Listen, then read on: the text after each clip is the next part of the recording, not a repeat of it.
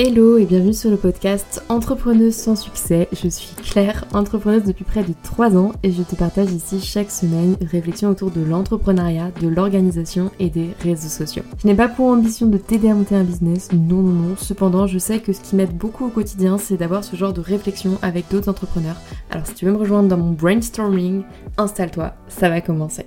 Hello à tous, j'espère que vous allez bien et bienvenue dans ce troisième épisode. Je continue ma petite série d'entrepreneuses. Je suis très contente de vous retrouver aujourd'hui avec un nouveau sujet. Aujourd'hui, on va parler de délégation puisque ça fait maintenant non, pas trois ans, mais presque, que je travaille avec une freelance, alors qui était initialement stagiaire, mais bref, je vais recontextualiser tout ça. Alors je sais que c'est euh, très à la mode d'être solopreneur, etc.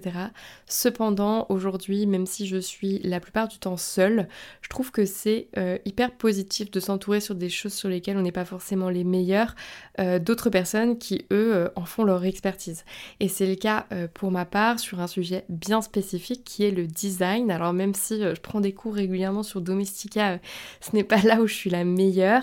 Et j'ai donc Léna, coucou à toi si tu écoutes le podcast, qui travaille avec moi depuis trois ans sur cette partie vraiment focus design. Alors, je vais revenir d'abord sur le contexte, ensuite un peu euh, l'élément euh, perturbateur, on va dire, qui m'a amené à faire euh, ce podcast. En fait, pour tout vous dire, on a failli arrêter de travailler ensemble à un moment parce que bah, je sentais bien que ça n'allait pas et je pense qu'elle l'a senti aussi. Et donc, on, on, a été toutes les deux face à une discussion où il a fallu qu'on repose les bases pour repartir sur une nouvelle collaboration qui aujourd'hui se passe extrêmement bien. Donc on en est toutes les deux, je pense, sorties grandies. Peut-être qu'elle vous dira dans les commentaires. On n'est pas sur YouTube, meuf, il n'y a pas de commentaires. Mais en tout cas, voilà.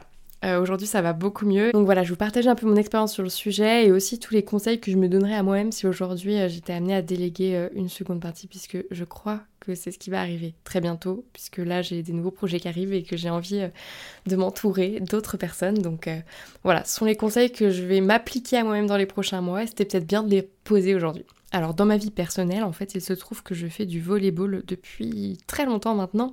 Et Léna, eh bien, euh, il fut un temps où j'étais coach. je l'ai coachée pendant trois ans euh, au volleyball. Et euh, en fait, on s'entendait plutôt très bien. Et est arrivé un moment où elle est même montée dans l'équipe des adultes avec moi. Et donc on est devenus presque copines. Elle a quand même 10 ans de moins que moi. 10 ans de moins que moi, non peut-être pas. 7 ans de moins que moi. Je l'oublie qu'elle est si jeune. donc elle a 20 ans. C'est ça, Léna Tu me corrigeras si c'est faux. Elle a 20 ans et moi j'en ai du coup 27, bientôt 28, oui, oui, oui. Et donc Léna, elle cherchait un stage et à ce moment-là, c'était euh, le confinement. Et donc euh, les entreprises ne prenaient plus euh, aussi facilement de stagiaires. Elle, en vrai, ça la chauffait bien de venir travailler pour Bref Futur. Ça faisait un moment qu'elle me voyait, enfin qu'on en parlait pendant les cours de volet. Et donc je lui ai dit, bah vas-y, on fait un call, on en parle. En vrai, c'était plus pour, poser les bases sur euh, quelles étaient ses attentes et puis moi qu'est-ce que je pouvais lui faire faire en fait pour voir si ça correspondait un peu aux attentes de l'école. Et il se trouve que moi j'avais vraiment beaucoup beaucoup euh, besoin de design. À l'époque j'avais pas de site internet euh, très très clean, j'avais pas de même de bannière YouTube. Elle a même fait une petite intro pour les vidéos, c'était plutôt très très cool. Et bah, elle m'a accompagnée en fait pendant trois mois durant un stage qui s'est extrêmement bien passé pendant le confinement du coup. elle venait quand même en présentiel, euh, je vais revenir là-dessus. Pourquoi En fait, elle habitait très très près de chez moi. Elle, elle était confinée uniquement avec sa maman. Moi, j'étais confinée seule. Ça lui faisait du bien euh, de venir. Alors, je sais euh, qu'elle aurait carrément pu faire ça à distance. Mais je dois reconnaître que pour un stage, quand c'est parmi tes premières expériences professionnelles et que du coup, là, j'avais pas mal de choses à lui apprendre rien que sur comment on fonctionne en fait dans le monde professionnelle, on va dire, et euh, même sur le suivi au quotidien. En fait, je ne pouvais pas la lâcher dans la nature. C'était quand même très agréable de pouvoir être en présentiel. Aujourd'hui, nous ne sommes plus en présentiel. C'est pour ça que je tiens en parler de ce truc distanciel présentiel parce qu'aujourd'hui on sait plus un besoin qu'on a de travailler ensemble. Euh, on le fait de temps en temps en mode euh, je sais pas, une journée tous les deux, trois mois pour euh, se faire un point, euh, on va dire déjà parce qu'on aime bien être ensemble et puis aussi parce que j'ai envie parfois de la faire monter en compétence sur certains sujets, mais on en reparlera juste après. Mais à l'époque, du coup, c'était en présentiel, elle venait chaque jour et donc ça s'est vraiment extrêmement bien passé tout simplement parce que moi j'étais full time sur Berry Future à ce moment-là, je pouvais vraiment l'encadrer comme il se doit, puisqu'un stagiaire n'est pas là pour faire les tâches d'un CDI qui a déjà toutes les connaissances. Et donc en fait ça s'est super bien passé. Elle a même, enfin, elle a même fait plus que ce, que, que ce qui était attendu par son école dans ce stage, puisqu'elle a même participé, euh, elle, a, elle, a, été face cam dans une vidéo pour la première fois. C'est pas simple d'apparaître sur YouTube d'ailleurs, parce que si vous allez voir ma chaîne YouTube Brave Future, vous retrouverez des vidéos où il y a Léna dedans. Et elle, elle adorait ça, elle adorait YouTube, donc forcément elle était très contente de pouvoir faire ça aussi. Et c'est elle surtout qui a pris en main le sujet d'Instagram, de l'Instagram de Brave Future à l'époque, qui euh, était euh, quasiment inexistant. Hein. J'avais fait 10 posts pour dire que, mais je connaissais quasiment pas la plateforme à titre personnel, je consommais très peu de contenu sur Instagram. C'est presque elle qui m'a appris Instagram et on a toujours fonctionné de cette façon, c'est-à-dire que euh, elle, elle m'expliquait un peu euh, ce que ma cible attendait, puisque n'oublions pas, elle était ma cible, mais aussi les règles de design. Genre par exemple, moi j'écrivais un contenu et elle me disait non mais Claire, tu ne peux pas du tout mettre autant de texte dans un carrousel. Ça, c'était la remarque qu'elle me faisait très souvent et qu'elle me fait encore, même si j'ai progressé là-dessus. Et donc on a toujours fonctionné comme ça. Elle écrivait les contenus et elle, elle les mettait en forme. Donc c'était globalement euh, les sujets sur lesquels elle revenait. Donc les thématiques de design pour Instagram, les bannières pour YouTube, les petits assets pour le site web pour Bref, toutes les petites tâches de design qu'on peut trouver euh, bah, dans une boîte qui naît euh, pour une créatrice de contenu, quoi. Lorsque son stage s'est terminé, eh bien logiquement, euh, il a fallu que je reprenne en main toutes les tâches qu'elle réalisait, donc ça va, je savais faire. Simplement, la question n'était pas forcément là, la question était aussi de trouver le temps de le faire. Et donc j'avais totalement conscience, même avant qu'elle parte, que son départ allait être compliqué pour moi, parce que je me rendais bien compte que j'avais vraiment besoin d'elle au quotidien pour réussir à faire face à toute cette création de contenu qui était quand même très conséquente. Donc dans un premier temps, j'ai très clairement vraiment réduit mon rythme, et en fait, je me suis rendu compte que j'étais pas ok avec ça, j'avais vraiment envie de continuer. Et donc en en discutant avec elle, en fait, c'est comme ça qu'elle est devenue du coup freelance, puisqu'elle avait déjà une auto-entreprise en plus pour euh, d'autres petits jobs étudiants euh, qu'elle faisait à côté. Et elle était totalement motivée à travailler 5 heures par semaine euh, pour Brave Future. Et donc c'est comme ça que s'est en place un peu une routine où elle travaillait donc pour Brave Future sur de la création de contenu. Simplement à l'époque c'était très très peu cadré. À ce moment-là, sans même s'en rendre compte, on est passé sur du full distanciel, tout simplement parce que bah, moi j'avais repris des missions freelance en présence elle, elle avait repris les cours, on n'était plus dans un cadre de stage où il y avait des horaires euh, à appliquer. J'ai pris conscience à ce moment-là, lorsqu'elle est passée donc en distanciel, que le présentiel nous apportait quand même un certain cadre. En fait, ça nous apportait une fluidité naturelle dans nos échanges et dans notre collaboration, c'est-à-dire que quand on travaillait euh, ensemble, bah en fait c'était super simple de me dire Claire là j'ai besoin de ci, j'ai besoin de ça, est-ce que tu peux m'aider sur ce truc, je peux pas avancer sur tel truc. Et donc en fait de cette façon la priorisation des tâches était bien plus simple. Mais là en fait on n'avait pas le choix, la vie faisait que il fallait qu'on soit en distanciel et il fallait que j'arrive, moi, à prendre la responsabilité de remettre du cadre dans tout ça pour qu'on puisse continuer à travailler ensemble. Puisque est arrivé réellement un moment où, en fait, euh, moi-même n'ayant pas réagi, euh, j'ai senti qu'elle était totalement démotivée et qu'elle n'avait euh, plus forcément envie de travailler parce qu'en fait, je pense qu'elle était perdue. Je pense qu'elle-même ne savait pas quoi faire puisque moi-même je ne savais pas quoi lui faire faire concrètement puisque je me penchais pas assez sur le sujet. Honnêtement, je n'accordais pas assez d'importance au temps de préparation que cela nécessitait de la faire travailler en fait. Faut pas croire que euh, recruter un freelance c'est juste tout déléguer. Il faut bien déléguer et pour ça ça nécessite nécessairement de la préparation. En plus en vrai, faut prendre conscience que bah voilà, c'est un investissement financier donc c'est logique euh, en tant que, on va dire, chef d'entreprise junior, euh, d'y accorder du temps. En fait, c'est pas juste elle va faire les choses à ta place. Il faut réellement mettre un cadre.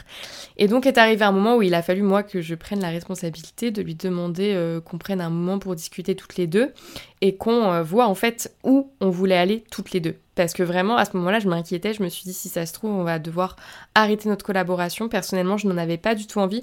Et je savais que c'était vraiment pour moi le moment de me remettre en question pour me permettre, enfin, pour nous permettre de repartir en fait sur des bases saines et solides. Donc je vais vous partager réellement euh, ce dont on a parlé à ce moment-là parce que euh, je pense que ça pourra potentiellement vous aider si vous avez ce genre de discussion un jour à réaliser avec quelqu'un. Donc moi mon objectif durant ce point c'était de savoir quelles étaient ses envies et est-ce qu'elle avait toujours envie de travailler pour Brave Future ou pas. Donc euh, ce que je lui ai dit c'est écoute, euh, je sais qu'on a une relation qui est quand même particulière parce qu'on était quand même copines du coup, enfin moi je la considérais comme copine avant euh, de travailler ensemble, on a beaucoup aimé travailler ensemble, ça c'était une certitude. Et donc je lui ai dit vraiment il faut pas que tu vois ça comme une rupture si tu n'as plus envie de travailler avec moi même si c'est juste sur le moment parce que peut-être que tu as d'autres priorités à ce moment-là, je sais pas, tu as des voyages avec des copines, tu as d'autres missions en attendant, enfin c'est carrément possible. Il faut pas que tu aies peur de me dire que en ce moment, bah, on peut pas travailler ensemble et que euh, ça veut pas dire qu'on arrêtera de travailler ensemble pour toujours, mais il faut pas que tu aies peur de me dire lorsque tu veux arrêter.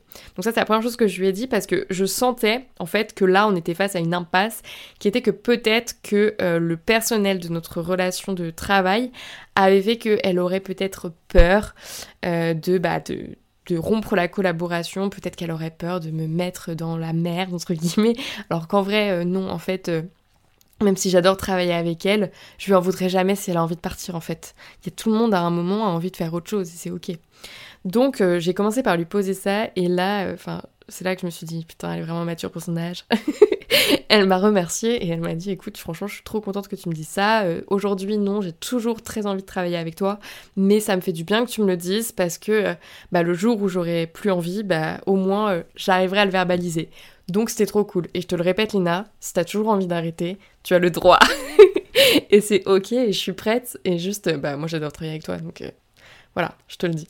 Et donc suite à ça, je lui ai dit, euh, pour autant, en ce moment, on voit bien que c'est complexe de travailler ensemble. Donc ce que je te propose, c'est que moi, je prenne le temps de réellement tout recadrer. Euh, donc euh, on travaille sur Notion. Donc je lui ai dit, ce que je vais faire, c'est que je vais te créer une page sur Notion qui sera que pour toi, où il y aura vraiment genre toutes tes tâches à faire, tout sera cadré avec un planning, tu sauras exactement quel type de contenu créer et on prendra le temps de rediscuter de la stratégie. Donc la stratégie pour elle, enfin elle sait tout le temps euh, où on va en termes de business, c'est-à-dire en termes de vente, quels sont les objectifs, etc.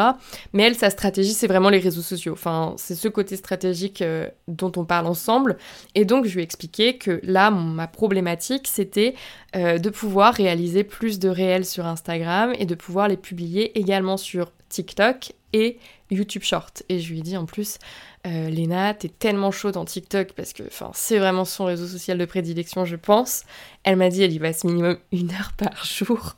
Je sais pas s'il y en a d'autres qui font ça. Moi pas. Moi j'ai du mal avec TikTok. Mais elle, elle adore TikTok, tu vois. Donc elle pouvait vraiment m'aider là-dessus. Et donc je lui ai dit, en gros ce que j'attends de toi, c'est que chaque semaine, tu me listes deux trends de TikTok à réaliser pour que je puisse moi derrière les filmer puis les publier sur les différentes plateformes. Et moi de mon côté, je vais écrire des scénarios, des scripts de réel face cam. Et toi, ton travail, ce sera de les monter. Voilà. Donc ça, c'était pour la partie réel slash TikTok slash YouTube Shorts. Et je lui ai dit, à côté, il y a toujours un post Instagram par semaine et un carrousel par semaine. Et donc, le post et le carrousel. Évidemment, tu peux, comme d'habitude, parce qu'on avait l'habitude de fonctionner comme ça, être force de proposition sur les sujets que tu veux aborder. On brainstormera régulièrement sur euh, les potentiels sujets, mais tu seras totalement chargé du design et je vais te créer tout un espace, on travaille sur Figma, sur lequel on retrouvera tous les designs. Donc deux outils, Figma pour les designs, Notion pour le calendrier éditorial avec tous les posts à réaliser, etc. Et derrière, on échange bah, soit par Slack, en vrai je sais que c'est compliqué d'avoir un Slack quand on est très très peu, donc souvent en vrai on échange plutôt sur WhatsApp voilà, ça marche aussi.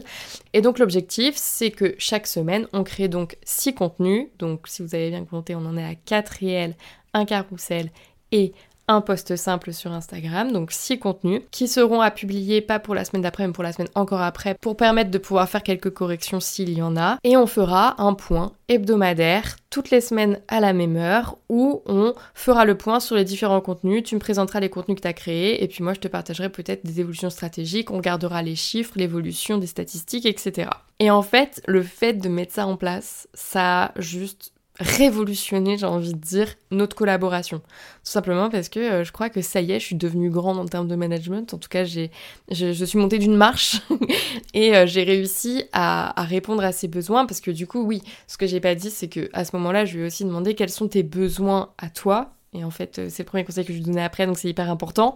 Je lui ai demandé quels étaient ses besoins et ses attentes par rapport à moi pour qu'on puisse travailler de la meilleure façon possible.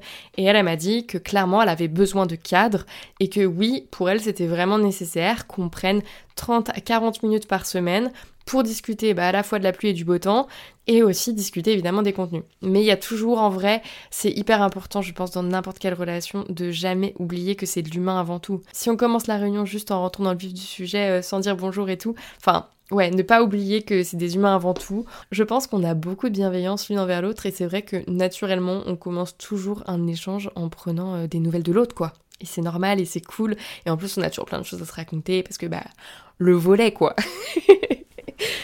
Depuis, donc là ça fait 6 euh, mois à peu près, non peut-être pas.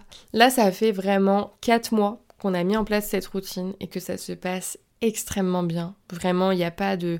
Il y a de temps en temps quelques petits couacs, des tout petits trucs. Et en fait, ce qu'on fait, c'est qu'on désamorce tout de suite. À chaque fois que je vois qu'il y a un truc qui n'a pas fonctionné, en fait, au point hebdo de la semaine d'après, on en parle et on améliore. Donc, par exemple, bah, dans le Notion, on a différents euh, statuts pour chaque Donc, euh, si je vous les partage... Attendez, je vais ouvrir le Notion pour que je vous les partage. Comme ça, vous aurez vraiment concrètement qu'est-ce qu'on fait au quotidien. Donc, voilà. Donc, il y a ah, il y a quand même pas mal de statuts maintenant. Au début, on avait quatre statuts. C'était en création, en correction, à corriger, publier. Et maintenant, du coup, on a en création, donc quand Léna a créé le poste, donc c'est le premier statut, dès que la page est créée. En correction, qui est donc quand elle l'a terminé et que moi je dois lui faire mes retours. À corriger, c'est donc le statut que je mets quand moi j'ai fait mes corrections et qu'elle, elle est en train de bah, faire les corrections euh, à partir de mes, retours. Ensuite, sous-titres en cours pour les réels, puisque c'est elle qui fait les sous-titres. Tournage en cours, c'est moi quand euh, je fais les réels trends. Prêt à être publié, c'est quand c'est prêt à être publié, mais que on ne peut pas encore mettre les réels, etc. sur euh, les applications permettant de la publication automatique. Et publier, c'est quand c'est publié ou que c'est planifié. Euh, voilà. Et donc ces statuts-là, en fait, sous-titres en cours, par exemple, on l'a rajouté il y a pas longtemps parce que, bah voilà, il y a eu un quoi moment, il y a un réel qui est passé à la trappe, on a oublié de faire les sous-titres. Euh, c'est relou. Donc, on a rajouté le statut, comme ça, on sait, on ne se perd plus. Et donc, le fait d'avoir processé et de continuer à faire évoluer ce process en fonction des difficultés qu'on rencontre, ça fait qu'aujourd'hui, on a vraiment créé une méthode de fonctionnement ensemble sur mesure. Et je pense que c'est vraiment ça qu'il faut réussir à trouver avec chaque personne. Et je pense qu'il n'y a aucune règle pour ça, même si, bon, je pense qu'il y a des grandes lignes. Je pense qu'en fait, ça dépend des besoins des deux personnes, du manager et de la personne qui exécute. Donc, c'est plutôt euh, important dans une collaboration que les deux soient hyper, hyper à l'écoute du besoin de l'autre pour justement créer ce process. Donc, j'ai listé quatre conseils que je me donnerai à moi-même ou que je donnerai à toutes les personnes qui souhaitent déléguer euh, une partie de leur travail. Le premier conseil que je donnerais, qui est pour moi un prérequis et qui me paraissait évident et on n'en a pas parlé jusque-là, c'est qu'il ne faut jamais déléguer quelque chose qu'on ne sait pas faire soi-même. Alors, je dis pas qu'il faut devenir expert, mais je pense que c'est hyper important, par exemple, euh, si on délègue un montage vidéo, d'en avoir fait au moins un. Ça permet tout simplement de se rendre compte de la quantité de travail que l'on demande à l'autre. Par exemple, quand j'ai demandé à Léna de faire les sous-titres, on a utilisé un nouvel outil qui s'appelle CapCut, pour ceux qui veulent le conseil. Pour sous-titrer, c'est réel, c'est plutôt pratique. Euh, je ne l'avais jamais utilisé, je lui ai demandé directement de faire les sous-titres, pour autant euh, j'ai pris le temps d'en prendre quelques-uns des réels et de les sous-titrer pour m'assurer du temps que ça prend, pour voir si ça rentre dans les 5 heures de travail par semaine qu'elle me fait en fait, pour vérifier que c'était ok. Et régulièrement je demande, je lui dis t'es contente de l'outil, etc. parce que je l'ai pas assez utilisé, donc dis-moi. Donc ça, Première chose vraiment hyper importante, ne jamais déléguer quelque chose qu'on ne sait pas faire soi-même. Moi, pendant un an, il y a eu un moment où on n'a pas travaillé ensemble pour plein de raisons. Bah, elle était en stage à l'étranger en fait, c'était pour ça. Euh, pendant un an quasiment, on n'a pas travaillé ensemble sur Instagram et bah, je l'ai continué quand même l'Instagram. Je créais des carousels et des posts toutes les semaines, donc je sais faire. Ça va, je ne suis pas totalement perdue. Et même les designs aujourd'hui, euh, c'est même moi qui lui ai donné plein de conseils et tout parce que bah oui, en plus, non seulement pendant un an j'ai pris en main les choses, mais je me suis formée aussi. Donc on s'auto-forme mutuellement aussi parce que elle, elle a la théorie et la pratique de l'école moi, on va dire, du terrain et des trucs que j'apprends sur Internet. Donc ça se complète plutôt bien et on s'y retrouve plutôt bien. Je pense que ça a un autre énorme avantage de savoir faire par soi-même avant de déléguer, c'est que ça permet de gagner en empathie. Parce qu'en fait, quand la personne vient te voir avec telle ou telle difficulté technique, si tu n'y as jamais touché, tu ne te rends pas forcément compte euh, des difficultés que tu pourrais rencontrer. Alors qu'en vrai, la personne, dans bien des cas, euh, elle essaye pas de te rouler, hein. elle est vraiment en difficulté, elle est vraiment en galère, et donc ça aide d'avoir déjà touché et potentiellement en plus, moi je sais qu'avant j'étais J'étais aussi en charge d'une équipe dans un autre job. Euh, je faisais beaucoup ça, de prendre le temps avec la personne, même si j'étais pas experte, de comprendre son problème pour réfléchir avec elle.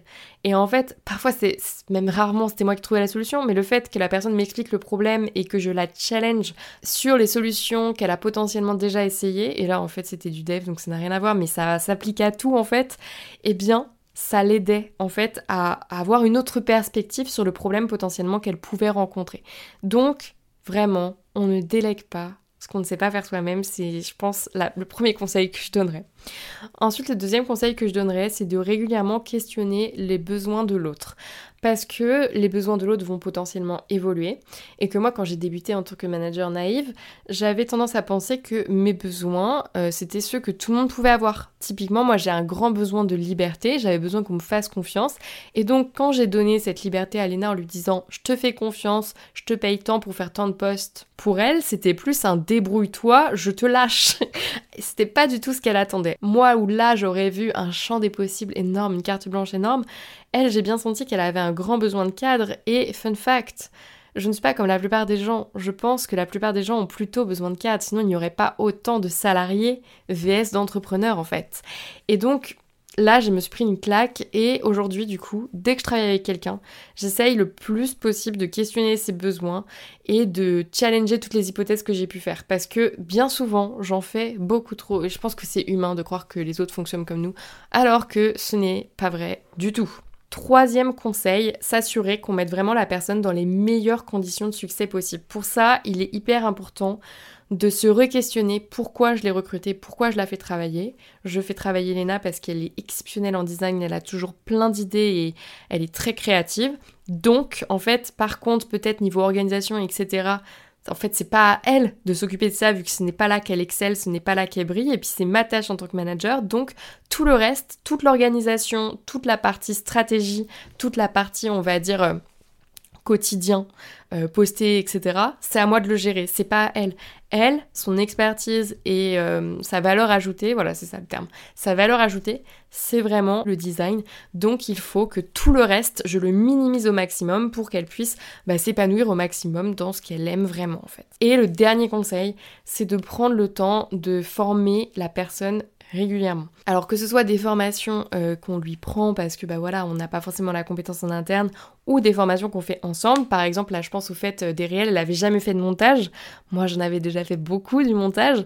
Et bien du coup, on a pris une journée entière pour que je la forme sur le montage en fait. Et c'est OK et c'est normal et c'est pas parce qu'elle est freelance d'ailleurs que euh, je peux pas la former hein, parce que je sais qu'il y a souvent ce truc quand tu es freelance, tu dois déjà savoir tout faire.